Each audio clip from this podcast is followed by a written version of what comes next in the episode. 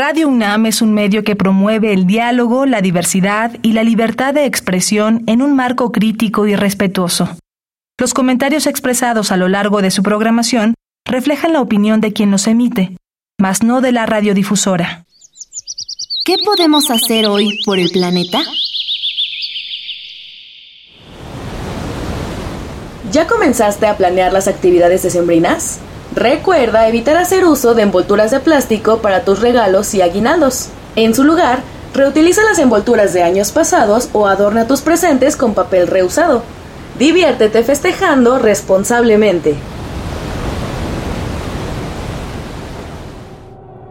Habitare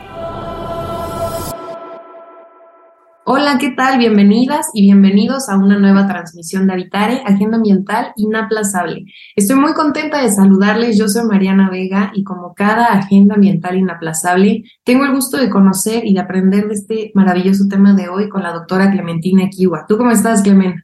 Muy bien, Mariana. Bueno, pues como siempre y, y como bien dices, pues muy entusiasmada porque hoy nos vamos a ir a las islas de nuestro país, ¿no? Parece como que es un mundo ajeno, alejado, eh, pues precisamente aislado.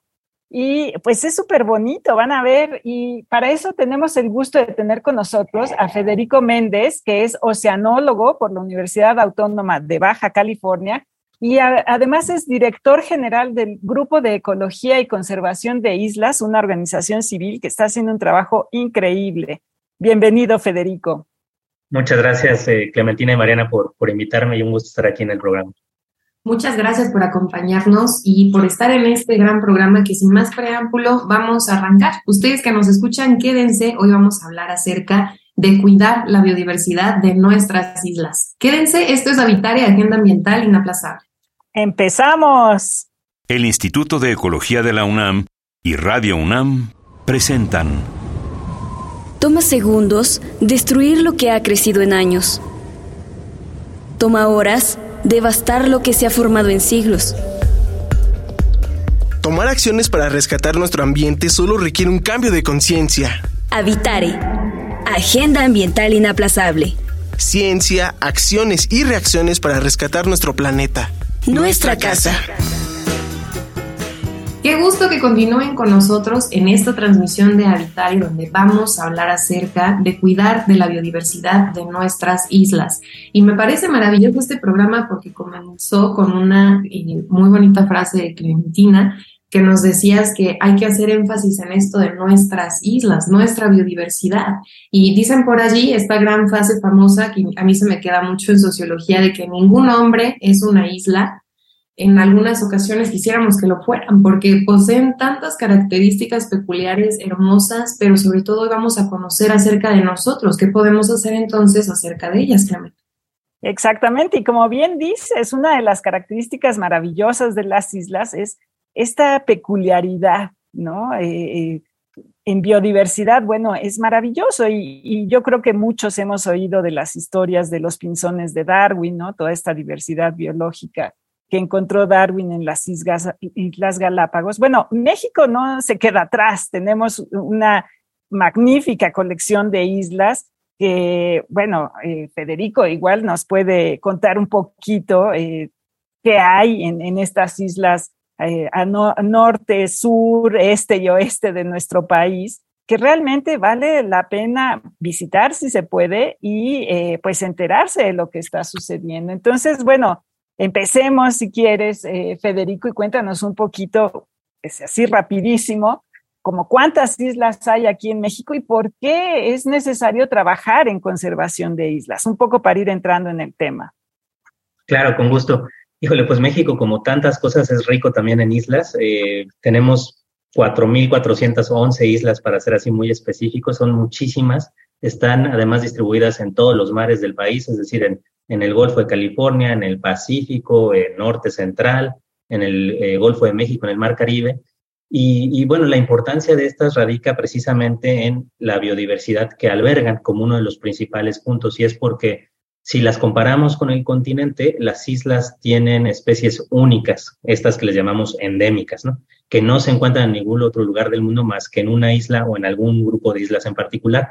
y eso los hace eh, sitios muy especiales y a la vez frágiles. En el caso de México, las islas, eh, México es un país megadiverso y concentran un poquito más del 8% de todas las plantas eh, vasculares y vertebrados terrestres que tiene el país. Entonces no es poca cosa, más si le sumamos que muchas de estas especies son únicas a estos territorios, ¿no? Entonces de ahí la importancia de conservarlas. Y esto se, se junta además con la importancia que tienen eh, por los recursos naturales que nos proveen, ¿no? Las islas propiamente, hay, hay comunidades que viven en ellas y que dependen de los recursos que hay en las islas, sobre todo en las aguas alrededor. Muchas de las islas están habitadas por comunidades pesqueras que dependen de los recursos marinos que, que están alrededor de las islas, ¿no? Peces e invertebrados. Eh, pero también eh, hay una cosa muy peculiar para, para México, que las islas remotas, como lo es el caso de Isla Guadalupe, acá en, frente a la península de Baja California, que es donde yo me encuentro, o el archipiélago de Revillagigedo, que es así de las islas más remotas en nuestro país, ¿no? A entre 700 y 1000 kilómetros mar adentro desde, desde el México central, desde Manzanillo, Colima, digamos, o en el Golfo de México, el Cayo Arenas, muy famoso por, por la zona petrolera. Estas islas remotas nos proveen una gran eh, virtud a nuestro país, que es la zona económica exclusiva, es decir, a partir de estos territorios remotos, México extiende su territorio. Entonces, bueno, esto nos da además de, la biodiversidad, los recursos naturales, pues una, una gran extensión en cuanto a la soberanía, soberanía nacional. Entonces, bueno, son tres elementos clave, que es biodiversidad, recursos naturales y soberanía. Y esta relación que nos vas narrando, Federico, que tenemos con las islas, es sin duda diferente a las personas que habitan en ellas, que son locales, que viven y dedican toda su vida en estos lugares, a quienes solamente a veces vamos de turistas o a conocer estos espacios. Entonces, hablando justo de cuidar de esta biodiversidad que se encuentra en las más de 4.000 que mencionas, que me parece genial, son muchísimas, no tenía idea que fueran tantas, me gustaría que nos hables de la relación que tenemos, sobre todo en eh, personas comunes y corrientes, con estos espacios y entonces a qué riesgos se enfrentan, es decir, de qué manera no las hemos cuidado para después hablar de cómo revertirlo. Sí, Marina, pues ha sido una, una evolución, eh, digamos que por, por décadas, casi que siglos, eh, pues no había el imaginario colectivo de las islas. Si acaso estaban aquellas famosas, ¿no? Como las Marías, que eran esta prisión en donde eh, pues se mandaban a los, a los presos políticos, ¿no? O las islas netamente turísticas como Mujeres, Cozumel, pero fuera de eso, pues no ubicamos estos otros territorios como Isla Guadalupe, el archipiélago de Reyajigedo. Sí, y, y, sí tienes totalmente la razón. Eh, eh, digamos que el, el, ciudadano, el mexicano común, eh, pues puede que nunca pise uno de estos territorios y sin embargo es importante que sepa, que sepamos que son sitios paradisiacos, únicos, frágiles y que si bien esta persona no las ha visitado, los seres humanos sí hemos causado como, como conjunto daños a estos ecosistemas y principalmente es por la introducción de especies exóticas invasoras, que son la, principal eh, amenaza para, para las islas en el mundo y en México no ha sido la excepción. Y esto pasa porque, pues, eh, a, lo largo del, del, tiempo, los humanos hemos visitado las islas. En el caso de México, muchas de estas fueron habitadas eh, hace, hace más de un siglo por, por ejemplo, en el norte, ¿no? Cazadores de ballenas y pinípedos. Y entonces consigo, en sus travesías, pues se les ocurrió, la fabulosa idea de, pues tenemos a una isla a mitad del, del, océano, pues introduzcamos cabras para que en nuestras travesías, cuando venimos a cazar eh, mamíferos marinos, tengamos de qué alimentarnos, ¿no? Que puede salir mal, pensando. Exacto, sí, que puede salir mal, ¿no? O, o la misma historia, bueno, vamos a montar un campamento en una isla y entonces introducimos o traemos con nosotros, sin darnos cuenta, eso probablemente, roedores, ¿no? Ratas, ratones. Al rato nos damos cuenta que están las ratas y los ratones dando lata y pues hace más de un siglo se pensaba de, bueno, pues el control de los ratones son los gatos, metamos unos gatos. Como dices, Mariana, ¿qué puede pasar? Híjole, y los gatos son yo creo que la peor de las especies exóticas invasoras en una isla. Acaban con toda la fauna, eh, desde los reptiles hasta las aves. ¿no?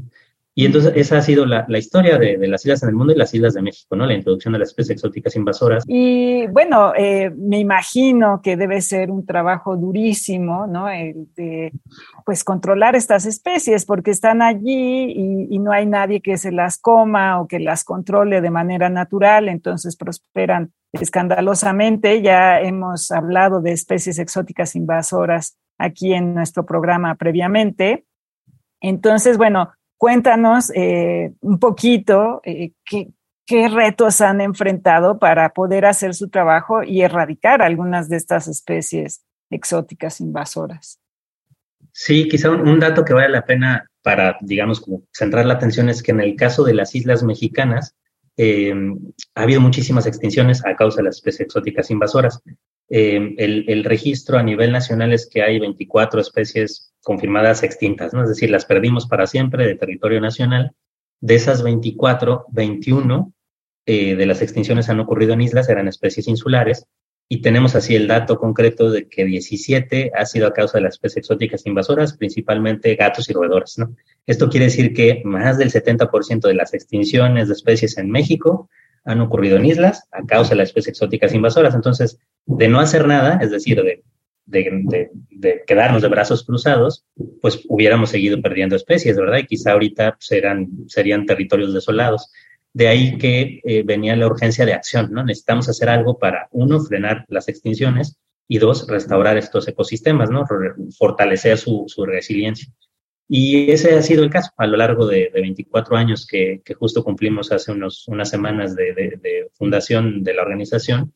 Nos hemos dedicado a precisamente, eh, por un lado, eh, digamos, remover el, el, problema, ¿no? Las especies exóticas invasoras de las islas mediante eh, procesos de erradicación, es decir, eh, sacar de las islas a las especies exóticas invasoras. Y después de eso también nos hemos dedicado a restaurar, sea la vegetación o, por ejemplo, las aves marinas, ¿no? Que son de las del, grupo de, animales más amenazados por la acción de las especies exóticas invasoras. Entonces, eh, muchas veces el reto es, eh, se trata de sitios remotos, ¿no? El, operar, el, trabajar en estos sitios es eh, logísticamente complicado, es económicamente bastante caro y, sin embargo, la, lo que nos impulsa a hacerlo y lo que ha impulsado a quienes nos han apoyado a lo largo de este tiempo, a las fundaciones que invierten en la restauración de las islas mexicanas, es que se puede hacer una gran diferencia. ¿no? Entonces, bueno, yo creo que el reto principal es, el, aislamiento propio de las islas y sin embargo eso se, se, resuelve y a lo largo de estos años ha sido una, una colaboración tan interesante la que se ha dado entre la sociedad civil, que es en este caso el Grupo de Ecología y Conservación de Islas, con las comunidades locales que habitan en estas, eh, por ejemplo, la Secretaría de Marina, que pues más allá de su mandato de pues, cuidar la vida en la mar y proteger, digamos, la soberanía nacional, también respalda este trabajo de conservación y restauración, ¿no? Es decir, ha prestado barcos para llevar helicópteros para hacer las erradicaciones de roedores, por ejemplo, en diferentes islas del país. Eh, nos van, nos llevan y nos traen a distintas islas donde ellos tienen visitas eh, recurrentes mensuales. Es decir, ha sido un trabajo verdaderamente colaborativo que yo creo que es lo que lo destaca también, ¿no? en, en su forma de implementarse y sobre todo a lo mejor también muy retador, ¿no? Porque además de tantos años y con las personas y con los lugares conforme van cambiando, tienen diferentes retos, ¿no? Me gustaría que nos cuentes un poco acerca de estos retos precisamente, sobre todo porque estamos en una época donde si te sale un TikTok de alguien maltratando a un gato un pez león, ¿no? Que también se puso muy de moda a ver cómo está esta especie invasora. Salen los grupos animalistas o cualquier persona a decir que pues no es correcto, obviamente, que maltratar a ninguna especie ni demás. Entonces, en eso en específico, me gustaría que nos cuentes, Federico, cómo es que lo lidan y cómo es que les puede llegar el mensaje a las personas de, oye, no, no lo estamos maltratando, simplemente es una amenaza para el resto de la biodiversidad. Sí, siempre es un, es un tema sensible y lo podemos entender y nosotros que nos dedicamos, siempre, siempre es el cuestionamiento, ¿no? Como tú como biólogo, o sea, ¿no? o sea, alguien que te dedicas a cuidar del medio ambiente y de las especies, eh, pues sacrificas a, a, unas para salvar a otras, ¿no? Al final ese es el, ese es el dilema, digamos, ¿no? Y, y, y sí, sí es un, es un, es un acto de, tomar conciencia, de decir, bueno, pues es que estos animales no son de este lugar, ¿no? Los gatos, los perros, las ratas, los ratones, eh, digamos que originalmente, ¿no? Este, al inicio de la vida, pues no pertenecían a, a, estos territorios, y sin embargo los humanos los llevamos y causamos la, el desastre. Es decir, las especies exóticas invasoras no son las, las digamos, las culpables, somos los humanos, y entonces es necesario tomar conciencia como humanos que cada una de nuestras acciones tienen un impacto hasta un sitio tan remoto como una isla, ¿no?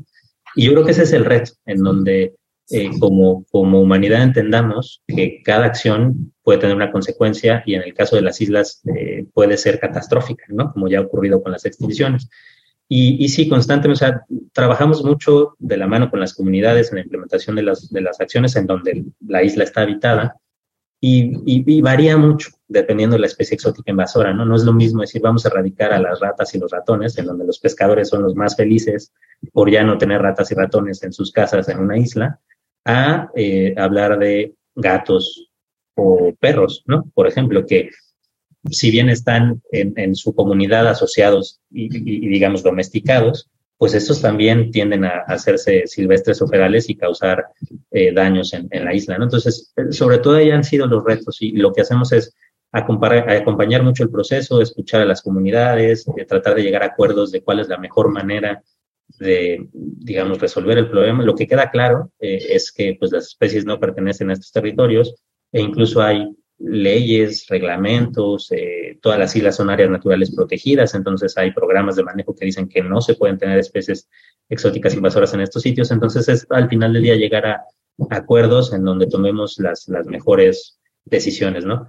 Hemos tenido retos en general, han sido en la mayoría de los casos en las erradicaciones que hemos realizado en, en el país, eh, bien asumidos. Hemos tenido también donde grupos ah, animalistas ¿no? Eh, se, se, oponen a estos proyectos y por ahí ha habido uno que otro que hemos tenido que frenar como para pues bueno, discutir y relanzar una nueva estrategia tratando de tomar en cuenta este tipo de, de pues de, de, pues de posicionamientos, digamos, ¿no? Ahora, lo que sí hay que entender también es que una especie exótica invasora en una isla difícilmente, hablando por ejemplo de perros, gatos, se domestica, ¿no? O sea, no es como decir, bueno, pues saca a todos los gatos de una isla y búscales un hogar en la ciudad, ¿no? Este, o en donde sea, vaya, ¿no? Pero pues así mételos de un sitio silvestre a, un, a una casa, este, es, es muy difícil que se hagan domésticos, ¿no? Claro, nunca había pensado de ese lado del, problema. Y bueno, eh, yo sé de, estos esfuerzos que han hecho por años. Tenemos en nuestra revista digital un artículo que eh, escribieron con eh, Jordan Bulogov, ¿no?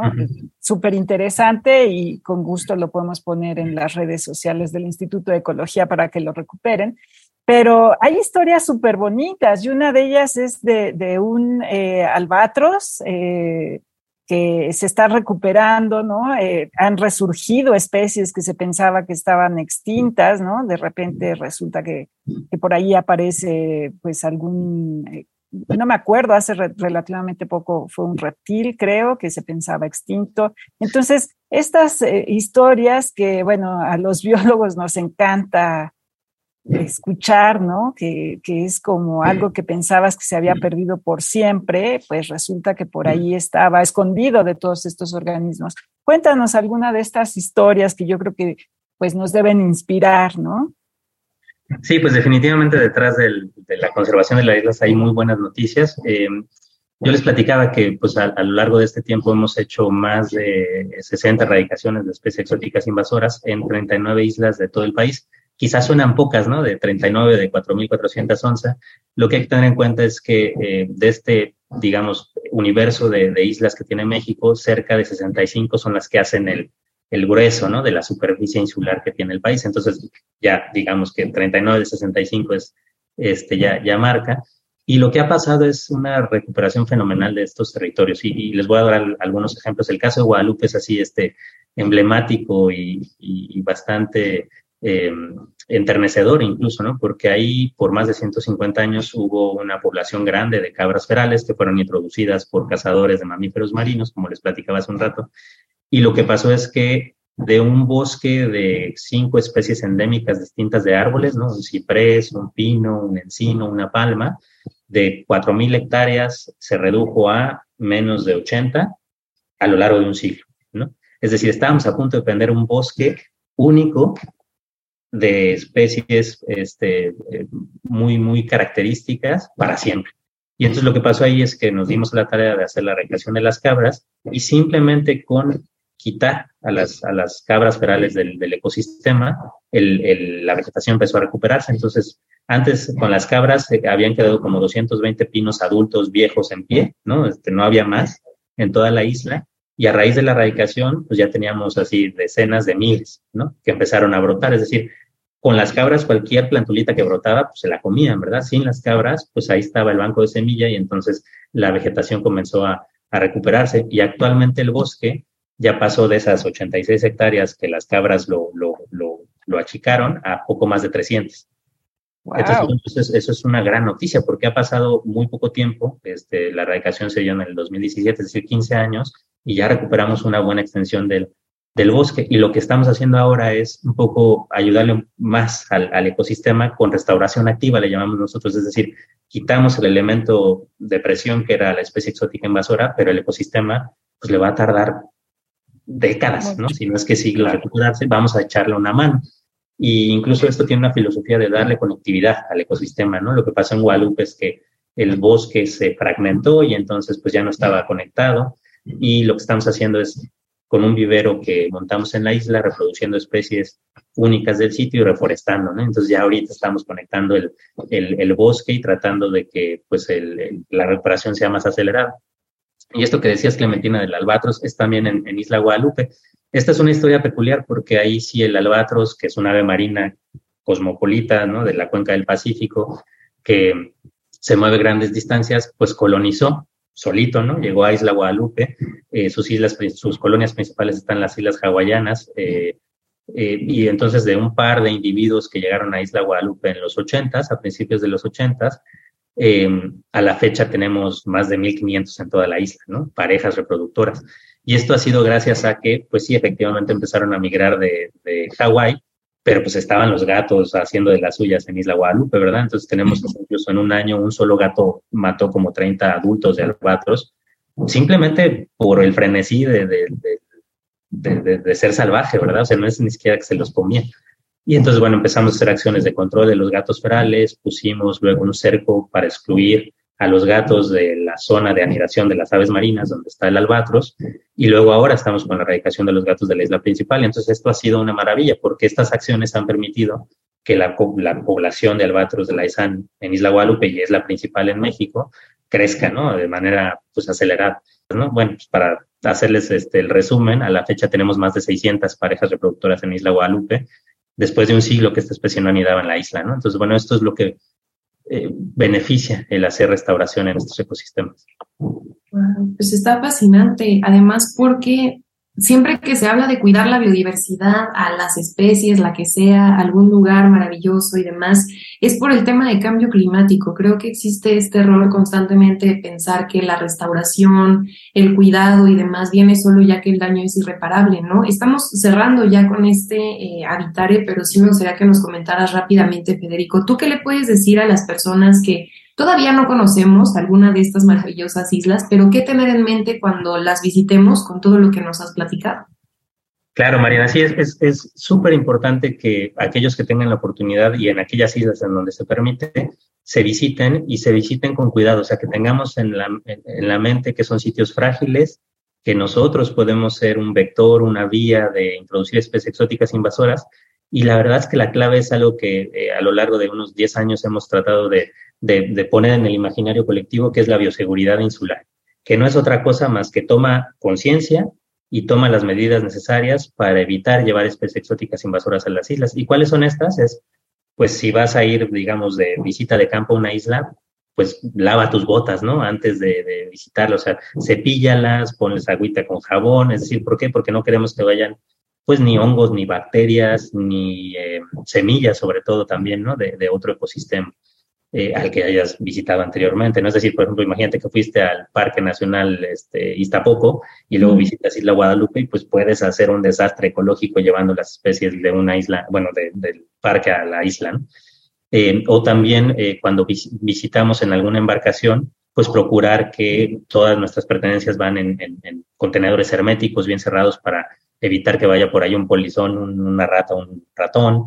Eh, es decir, son estas... O una cucaracha o algo por el Exacto, sí, sí, sí. Por ejemplo, ahorita estamos con una, con una emergencia y, y, tratando de hacerlo preventivo, es que llegó una enfermedad este, a, a México, que es la enfermedad hemorrágica viral de los conejos, y pues así el 80% de las especies de lebres y conejos están en las islas, ¿no? Entonces no queremos que llegue esta, esta enfermedad de las islas. Entonces, bueno, pues es, es, por ejemplo, tenemos que estar siempre alerta, ¿no?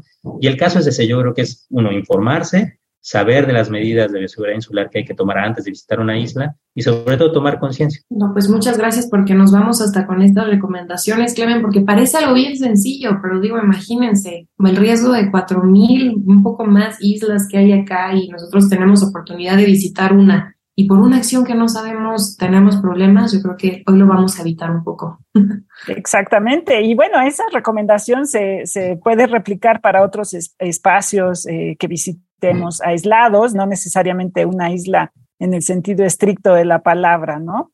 Entonces sí, sí vale la pena tener ese, ese cuidado y bueno, me encanta oír algunas historias maravillosas y a lo mejor deberíamos de hacerlo más adelante, oír más de estas historias maravillosas. Claro que sí, ojalá que nos vuelvas a acompañar próximamente en Habitare, Federico. Pues muchas gracias, Clementina y Marina, por invitarme. Y bueno, pues si se quedaron con dudas, quieren comentarnos algo, creen visitar alguna isla próximamente y aún no saben muy bien cómo cuidar su biodiversidad, nos pueden escribir por dónde pueden hacerlo, Clemente. Claro que sí, y voy a corregir lo que dijo Mariana, cuidar nuestra biodiversidad, porque es de todos. Y bueno, pues eh, visítenos eh, y visiten la página del de, proyecto de conservación de islas, que su página es islas.org.mx.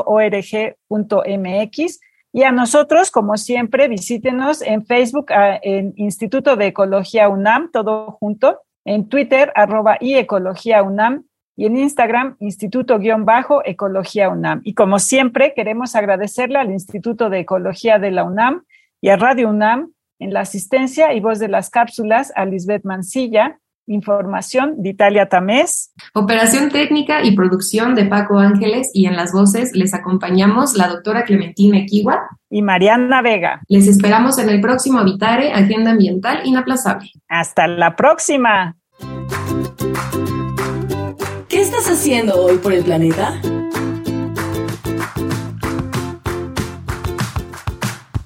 Al momento de bañarme siempre pongo una tina y cubetas para poder recuperar el agua. Cuando tenga un poquito más de tiempo, el agua que va sacando la lavadora la recolecto y también lo utilizo ya sea para regar plantas o para el patio, planear mis comidas y mis alimentos para comprar lo que voy a utilizar y pues tirar lo menos posible.